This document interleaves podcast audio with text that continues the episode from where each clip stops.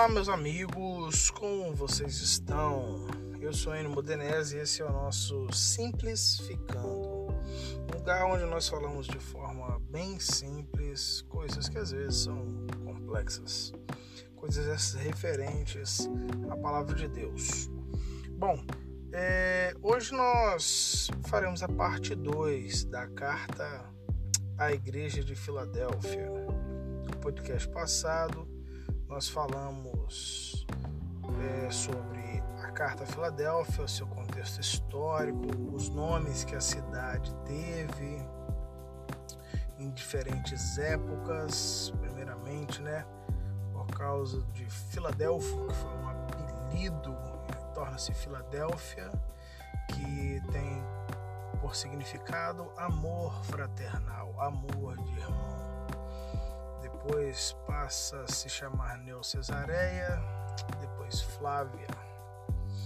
Bom, meus queridos, é, falamos no último podcast acerca da porta aberta, da chave de Davi, que tens pouca força, ter pouca força, que ressaltamos que não tem a ver com pecado, mas diante aquela sensação de impotência, né? Será que nós podemos fazer realmente alguma coisa?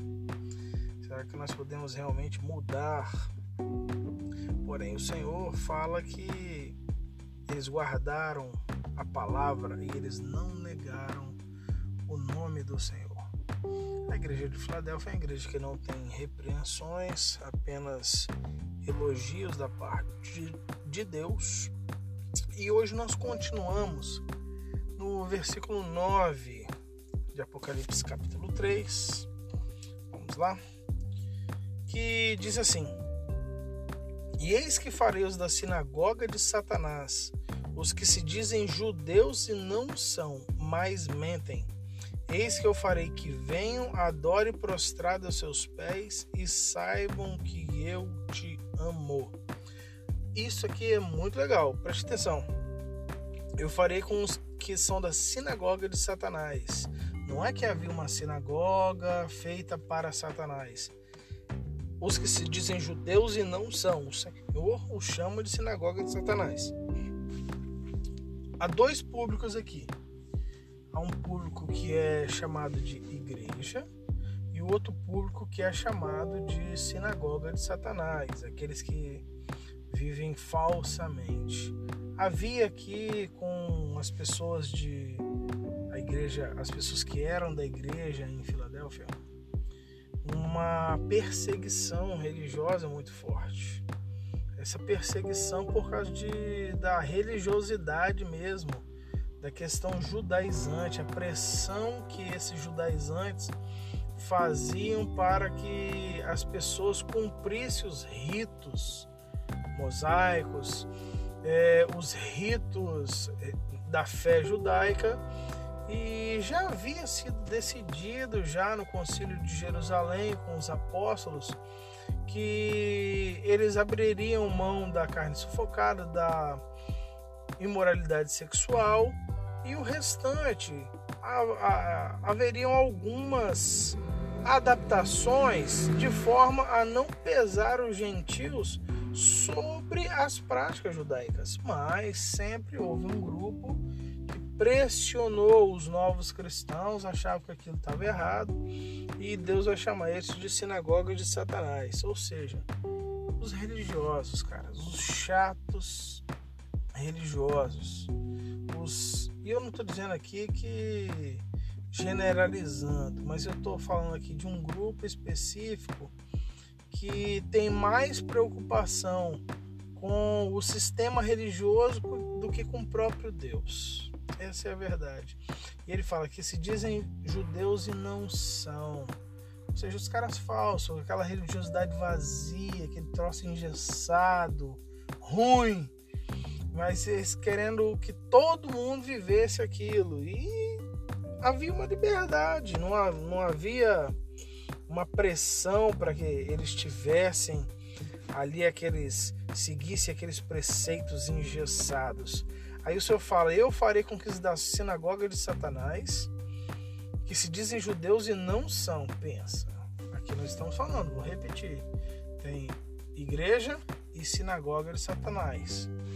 Onde estavam essas pessoas chamadas de sinagoga de Satanás? Infiltradas na igreja. Eles estavam juntos ali. Você está entendendo? De forma que, nesse contexto, é, aqueles que vivem de falsidade, da religiosidade vazia, são sinagoga de Satanás. Ou aqui, ou você é igreja ou você é sinagoga de Satanás. Você é o quê? Pensou aí? Então, é isso mesmo. Mas mentem. Eu farei que venham e adorem prostrado aos teus pés e saibam que eu te amo. Presta atenção. Esse virei que venham e adorem prostrados aos seus pés aqui não tem nada a ver com a ideia de que eles seriam adorados aqui por essas pessoas, não.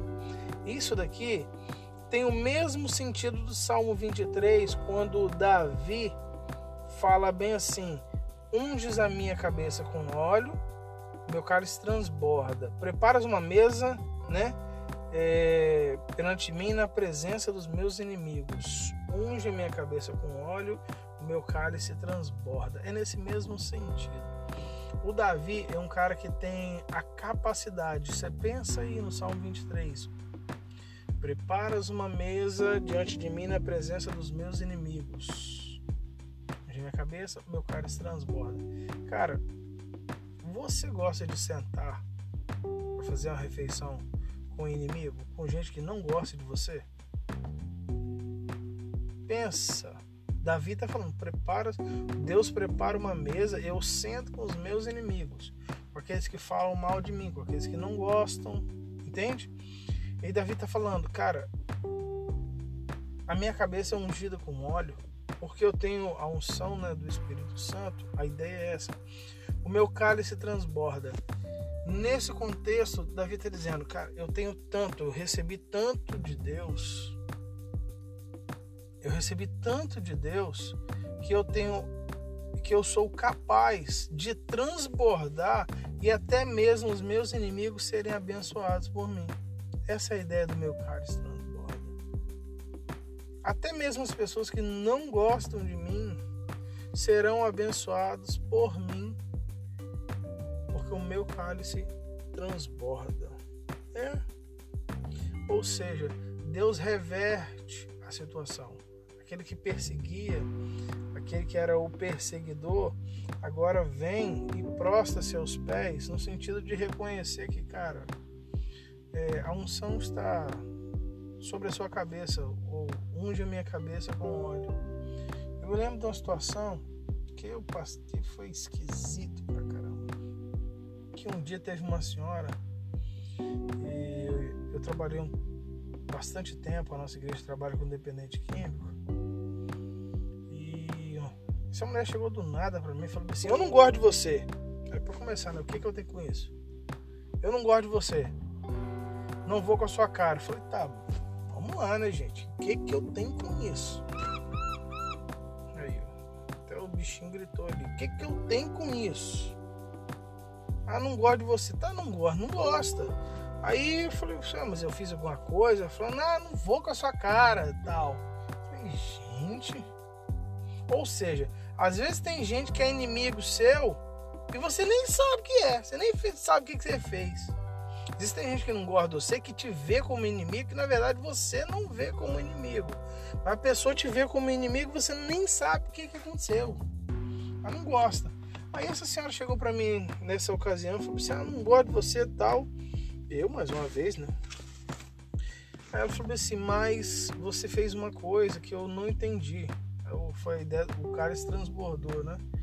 Falei assim, você foi a única pessoa que conversou com meu filho, meu filho tá nas drogas, tal, assim, assim, assim, assim, assim, e meu filho te escutou. Você fez diferença na vida dele. E na verdade eu tinha conversado com o, o menino mesmo, porque a gente conversa diariamente mesmo com as pessoas, eu não tinha nada demais. E eu também não tinha noção que a conversa que a gente teve faria essa diferença, mas fez. Aí naquele, nesse caso, né, É, eu nem sabia que a mulher não gostava de mim. Aí ela chega pra mim e fala esse negócio, cara. E fala, eu não gosto de você, mas, sabe, o meu cálice transborda. E, mas meu filho tomou uma atitude depois de uma conversa que vocês trocaram ideia. Você tá entendendo? É, ali, esse para mim foi um, um, um exemplo interessante que eu vivi. Que mesmo que eu não soubesse, aqui, eu pude ajudar alguém, o filho uma pessoa que nem gostava de mim, que me via como um inimigo. Ou seja, o cálice transbordou e a pessoa foi abençoada. É isso mesmo. O que Deus está dizendo é que por causa da nossa fidelidade, até aqueles que falam mal da gente, aqueles que nos perseguem, por causa do nosso testemunho, por causa do seu testemunho, elas vão mudar de postura e vão reconhecer que você é uma pessoa séria, de caráter, uma pessoa de Deus e, e Deus vai te honrar diante dessas pessoas, sabe? É isso mesmo. É, o versículo 10: Como guardaste a palavra da minha paciência, eu te guardarei da hora da tentação que há de vir sobre o mundo, sobre todo mundo, para tentar os que habitam sobre a terra. Aqui é aquela discussão, né? Se a igreja é arrebatada antes do milênio, pré-milênio, pós-milênio. No meu entendimento, até mesmo tendo como base aqui a igreja, essa carta em Filadélfia, entendendo que isso é um momento profético que a igreja vive, eu entendo que, como o texto fala, né? te guardarei da hora da aprovação, eu tenho um entendimento que a igreja é arrebatada antes da grande tribulação. Mas, contudo, existem algumas questões que doutrinariamente são secundárias. E essa é uma dessas questões.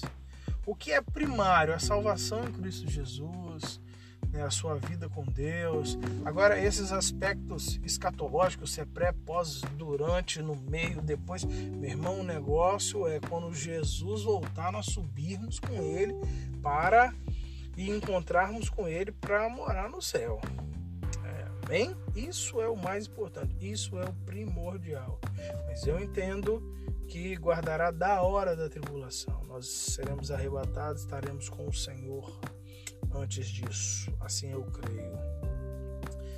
É, tenho muito respeito por outros intérpretes, outras pessoas que pensam diferente, mas eu acho que essa não é uma questão que mereça brigar por isso, não. Um negócio que, independente, nós vamos estar no céu com Jesus. E ele fala: Eu venho sem demora, guarda o que tens para que ninguém guarde, para que ninguém tome a tua coroa. Olha só, guarda o que tens. Está dizendo, antes ele disse: Você tem pouca força, então guarda o que tens. O que, que você tem? Paulo chega lá no final da sua vida, ele fala: Combati o bom combate, cerrei a carreira, guardei a fé. O que, que nós temos? Que de mais precioso nós temos, o que dá sentido à nossa vida, a nossa fé, a nossa vida com Deus. Ou seja, diante de toda toda esse toda essa situação, é, guarda fé. Mantém-se firme no Senhor, porque isso é o que vale a pena. E você vai ser coroado no, no sentido de reconhecimento de Deus. Guarda a tua coroa. Coroa é a ideia de reconhecimento do Todo-Poderoso. Não espere reconhecimento das pessoas. Não espere reconhecimento de homens. Deus, o Todo-Poderoso, ele vai, a nossa recompensa está no Senhor. Quando a gente espera a recompensa em homens, a única coisa que vem é frustração. Nós devemos esperar no Senhor. E a palavra fala: guarda o que tens. O que, é que nós temos, a nossa vida com Deus, a nossa experiência com Deus. Guarda isso, se apega nisso, para que ninguém tome a tua coroa. Ok? Não deixe ninguém tirar isso, não. O que você viveu com Deus é de verdade. Eis que venho sem demora. Ao que vencer, eu farei coluna do templo do meu Deus e dele nunca sairá. Escreverei o seu nome, o nome do meu Deus, o nome da cidade do meu Deus, a nova Jerusalém que desce do céu, e também o meu novo nome. Aqui tem algo interessante, que o Senhor está dizendo: ao que venceu farei coluna do templo do meu Deus. Deus faz uma fala com essa igreja aqui sobre coluna, a ideia de permanecer estruturado, né? De permanecer estruturado para um povo que entende o que é abalo sísmico. Porque, como eu falei anteriormente, eles passaram no, no ano 17 por um terremoto muito grande que destruiu a cidade. E o Senhor está dizendo, assim, numa linguagem, fazendo referência ao terremoto que eles passaram, ele está falando com um povo que entende sobre o que é ter uma cidade destruída e o que é ter o nome de uma cidade mudada. Lembra que nós falamos os nomes que a cidade teve? A cidade teve, foi mudando de nome. E está dizendo: Ao que venceu, falei, coluna do templo do meu Deus, e dele nunca sairá. Ou seja, está dizendo: olha, a, a cidade até pode ter sido abalada, mas a igreja, aquele que vencer, será eu farei com uma coluna do templo do meu Deus. Ou seja, essa coluna significa que daria sustentação aos cristãos que viriam depois. E sim, foi dada sustentação aos cristãos que vieram depois. O próprio exemplo da fidelidade da igreja que estava em Filadélfia é um exemplo para nós de perseverança, porque eles foram perseverantes em guardar a sua fé, mesmo que eles se achassem pequenos. Ok? O que vencer darei, farei coluna no templo do meu Deus e lhe darei um novo nome o nome do meu Deus, da nova Jerusalém que desce do céu, e também o meu novo nome. Quem tem ouvidos, ouça o que o Espírito diz às igrejas. Ou seja, é, preste bastante atenção. Quem tem ouvidos, né? Todo mundo tem ouvido mas a ideia é, né, essa expressão é preste bastante atenção no que o Espírito está falando às igrejas, porque isso é uma realidade. Pois bem, meus queridos, nós falamos hoje sobre a igreja, a carta à igreja em Filadélfia. E quantas coisas aprendemos?